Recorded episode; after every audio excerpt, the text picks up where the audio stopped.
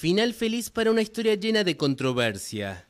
La princesa Mako de Japón se casó finalmente el martes con su amor de la universidad, Keiko Muro, en una discreta ceremonia. Desde que anunció su compromiso en 2017, la pareja se convirtió en blanco predilecto de los tabloides, que hablaban de las dificultades financieras de la familia plebeya de Komuro. He estado asustada, sentí tristeza y dolor cada vez que los rumores unilaterales se convertían en historias infundadas y cuando la información incorrecta se toma de alguna manera como hechos infalibles. En la familia imperial nipona, las mujeres no pueden acceder al trono de Crisantemo y pierden su título cuando se casan con un plebeyo. La princesa de 30 años recién cumplidos y su prometido, de la misma edad y abogado en una firma estadounidense, se casaron sin el ritual tradicional, algo que ocurre por primera vez en la historia de Japón después de la guerra.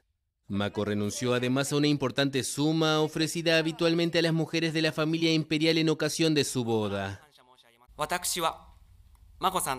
Quiero comenzar una familia cálida y feliz con Mako, y quiero hacer todo lo posible para seguir apoyándola. A pesar de la mala prensa, un sondeo reciente mostró que la mitad de los encuestados aprobaban el enlace, contra un 33% en contra. Estoy muy en contra de los que se oponen a este matrimonio y deseo sinceramente que Mako sea feliz. Lo más importante es que ella sea feliz en el futuro.